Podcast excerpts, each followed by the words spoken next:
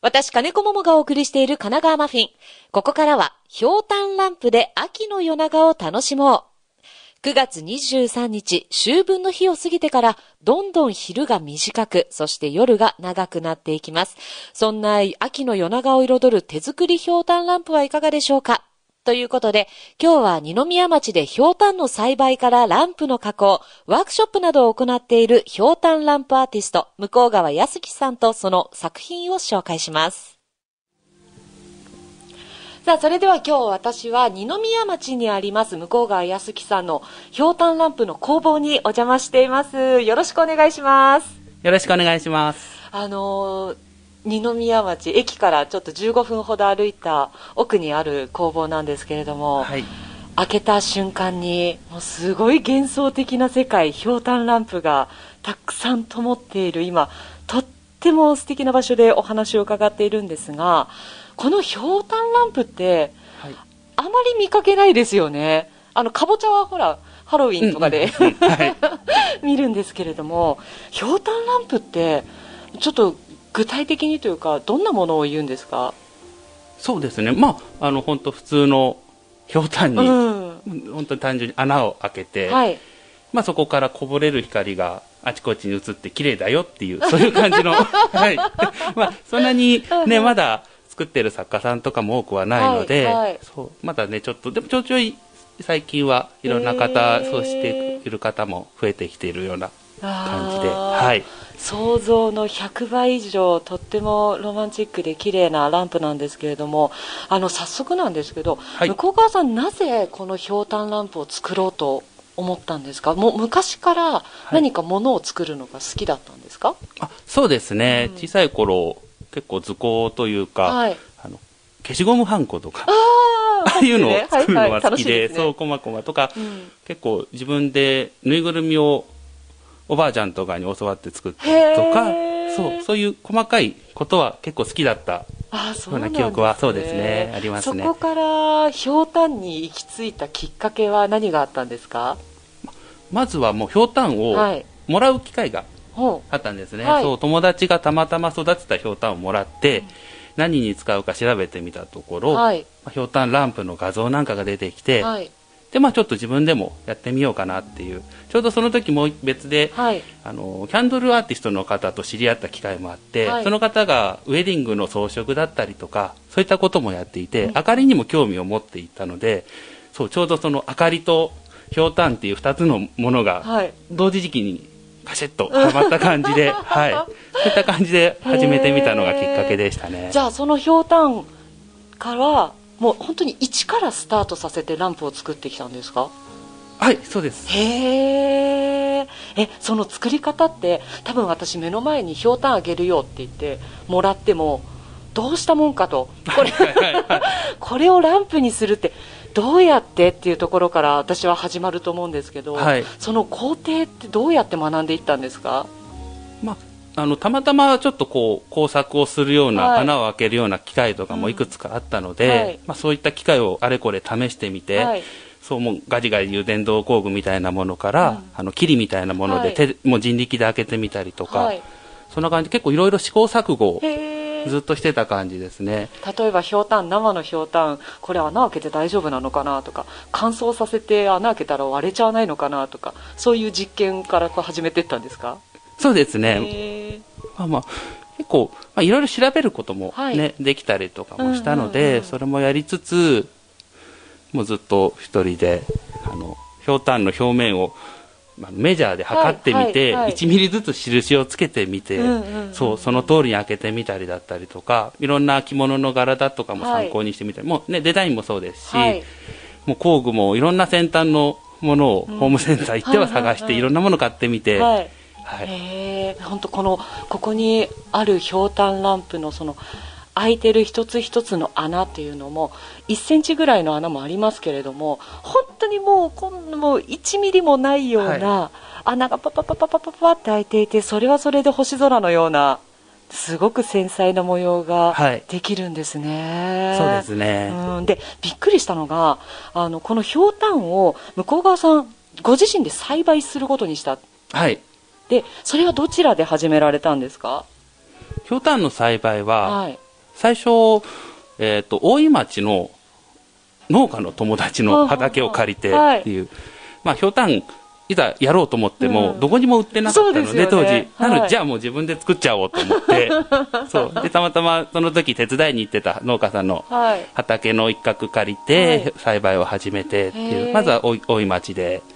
始めていって、はい、あのイメージ通りのそのひょうたんランプができるまでにはどれぐらいお時間かかったんですか？えっと大体4年ぐらいはかかりましたね。その自分の頭の中のイメージと、はい、だったりとかいろんな、ね、出回ってるネットの画像だったりとかの作品のクオリティと、はい、僕が実際にできる技術が追いついてない状態がすごくもどかしくって、はい、それがまあ解消するまでにそう4年ぐらい。へえ、はい、それまではもう一人であのどこかにやってるよって発表することもなく、はいはい、ひたすらいろんなことを探技術とか、はい、ね、やり方を探して見つけていったっていう段階でした。で今はそのひょうたんランプの、まあ、もちろん販売、はい、あとは今ここ私お邪魔している工房でここはワークショップなども開かれてるんですか？はいそうですね制作体験みたいな感じで、はい、結構ちっちゃい小学生とか保育園ぐらいのお,、はい、ね、お子さん連れの方から、はい、まあ、結構ご年配の方まで、いろんな方が来てくださってます。このひょうたんランプってなんかイベントフェスティバルとかそういう何か人が集まるようなところでもすごく雰囲気が出ていいなと思うんですけどそういった演出はされないんですか、はい、えっと、そういった演出の方も結構あちこちにさせていただいていて、はい本当小さなカフェのコンサートみたいなところに明かりを添えさせてもらうものから、はいはい、森の中にちょっとランプを置いたりとかして、はい、夜少しそういう不思議な幻想的な森の演出みたいなものとか、うん、はい、はい、とても雰囲気が良くなりますよね。なんかひょうたんひょうたんっていうもののイメージなのかわからないけれども、はい、すごいこう柔らかい空間に変わりますねこのランプがあるだけで。そうですね、うん、ひょうたんがもともと植物なので、はいはい、あの植物を通った生き物を通った光って赤くなるじゃないですか。手とかも太陽かざすと赤くなるみたいな感じで。太陽に。そうですそうです。太陽にそう。なのでひょうたんからもう透けたその赤い光もそうですし、うん、そこからさらにこぼれる光なんかとかも基本暖色系なので、はい、ちょっとそうふわっとした感じと。すごい優しい気持ちになりますよね、ね、私たちも。ちょっと焚き火とか、うん、キャンドルの炎の揺らめきとかにちょっと似たものがあったりとか、はいそれこそなんかヨガとかをみんな、はい、あのひょうたんランプだけのヨガなんかをやった時もこの手大きいね 前前にあるんですけど、はい、ひょうたんを真ん中に30センチぐらいあるひょうたんですねこれは。結構大きいひょうたんで、はい。を一つバンと真ん中に置いて、はい、みんな最後終わった後ちょっとぼんやり本当焚き火を囲むみたいな感じで、そのランプを眺めて、余韻に浸るみたいな。いいですね。そうそうひょうたんって栽培して1年のうちいつ頃収穫できるんですか？あ、えっと、ひょうたん、まあ、ウリ科の植物なので、はい、大体春にまいて夏に実がついて、うんえっ、ー、と、まあ、本当9月頭ぐらいに収穫っていう感じですね。なんで1年というかもう本当3、4か月でできちゃうような。はいはい、じゃあ先月の今頃はもう、向川さんはひょうたんを収穫して、はい、で、加工して、これは乾燥させるんですか？はい、そうですね。乾燥させる前に、中に、あの、実が詰まって売りからんで、なんか、冬瓜だったりとか、かぼちゃみたいな感じのものがあるので、はい、それを水につけて全部腐らせる。うん。でドロドロにして、はい、まあ、取り出すっていう工程を踏むんですけども、はい、そういったものが、まあ、腐らせて匂いを抜いたりとかっていうのまで1か月ぐらい水に浸かりっぱなしっていう、はい、その後に乾燥っていう工程ですね。なので1か月ぐらいは今の時期は毎日ひょうたんの水を変えたりだったりとか、そういう様子を見たりとかっていう。状態です、まあ、でもその年の収穫の量とか出来によってはその年に作られるひょうたんランプの数とかも変わってきますもんね。そうですね。でもひょうたんランプの魅力ってどんなところだと思いますか？誰でも簡単に作れるとかそうですね。それもワークショップ始めたきっかけの一つって、はい。はい、そのどんなふうに作っても、うんはい、あの本当このひょうたんの形だったりとか穴の大小なんかがあの素敵に演出をしてくれるっていう、うん、なんだ失敗がないというか、うまくやろうとかそういったことも考えずにただ無心になって開けていくとそれだけで素敵になるっていうところがすごいいいところだなっていうふうには思ってます。お子さんでもワークショップ参加できるということは私でもちょっと作ったりはできますか？あもちろん本当に？あのひたすらプスプス開けるだけちょっとだけそのひょうたんに穴を開けるという体験をさせていただきたいんですけれども、ね、ぜひぜひちょっと独特の感覚だと思うので。ああじゃあぜひお願いします、はい、お願いします。さあそれでは私もひょうたんランプ作りに挑戦ということで、はい、今いくつかご用意いただきました。大体直径10センチぐらいのこう下がね、あの、ひょうたんなんですけれども、ワークショップで使うのもこれぐらいの大きさのひょうたんなんですか？はい、そうあのこのぐらい標準サイズのひょうたんで、まあ、ここから希望によってもっと大きいサイズっていう方もいらっしゃいますけど、そうそうそう。へまあ、スタンダードな一般的な体験は今の持って持っていただいてるサイズですね。高さでいうと15センチぐらい、横幅でそうですね。10センチ前後っていう。乾燥させたひょうたんですよ。ねもうカラカラ音がしますがこんな硬いすべすべしたものを私穴開けられるのかしら？大丈夫大丈夫です。あの工具もあのひょうたんもしっかりと持っていただいてま、はい、っすぐあのそうゆっくり開けていただければ。ちょっと電源入れますね。はい、はい、スイッチオン。で持ちやすい持ち方でペンみたいに持っていただいて。はい。じゃあちょっと穴を開けます。はい。ひょうたんに穴を開けます。はい。ドキドキする。よっ。うえ。うえ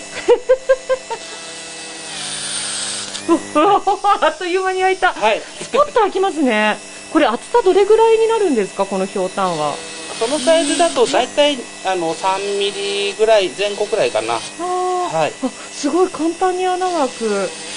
わ綺麗。今私何気なくポチポチって開けてるだけなんですけど結構様になってますよね。そうあの結構リズムに合わせてもうご自身のリズムでトントン開けていっていただくだけとかでも、はい、光開けるとあら綺麗っていう感じに、こんな簡単に穴が開くんだ。ありがとうございます、はい、後で光灯したい。あのところで神奈川県でひょうたんというと、はい、ひょうたんの町大井町かと思うんですけれども、はい、あえて向こう側さん二宮町で活動するのには何か理由があるんですか？えっ、とまあ、二宮町というか、はい、この神奈川県政一帯ですね、うん、が広くそのすごくバランスの取れた地域だと思っていて、はい、いろんなところに出かけるにも、うん、そうあの便利な場所なので、はい、そうそういうのもあってでたまたま二宮町ってその海も山も近いようなバランスのいいところがあったので、はい、はい、電車も便利ですしね。そうですね。うん、あの車も便利ですしね。はい、美味しいものもたくさんあるし、あるし。はい、そうですね。本当いろんなところに行けるし、いろんなものが揃っている地域なので。えー、でそこから大井町と関わりを持つようになったきっかけは何かあったんですか？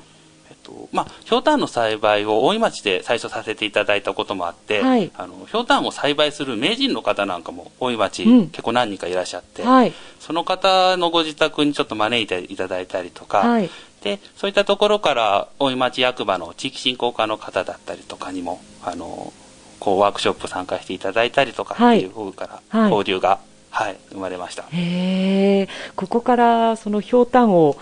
通してその、まあ、地元の名産品ですよね大井町の、ねはい、地元の方たちにもその地元の名産品としての魅力をもっと知ってもらいたいなっていうのもありますか？そうですね、うん、やっぱりひょうたんの町っては言ってるんですけども、はい、今そのひょうたん祭りとかっていうさいの祭りがあったりとかお弁当があったりとかって実際このひょうたんを使って何かというのがすごく薄くなっているっていうのをあの感じたりもしていてなのでこういったひょうたんランプっていう新しい魅力なんかをその、ね、地域の方なんかにも知っていただいて、はい、あの町のいろんな活性化になればいいなと思っています。それでは最後になりますが、では向こう側さんから番組リスナーの皆さんにメッセージをお願いします。はい。えっと、まあ、ユグプランクでは、ワークショップと、まあ、そう制作体験ですね。予約制にて随時受け付けております。インスタグラム、えーと、フェイスブック等々で予定をお知らせしてますしあの全然直接ご連絡いただいても大丈夫です。あの空間演出だったりとかいろんなことも やっているのでぜひぜひチェックしてみてください。はい。今日はありがとうございました。はいありがとうございました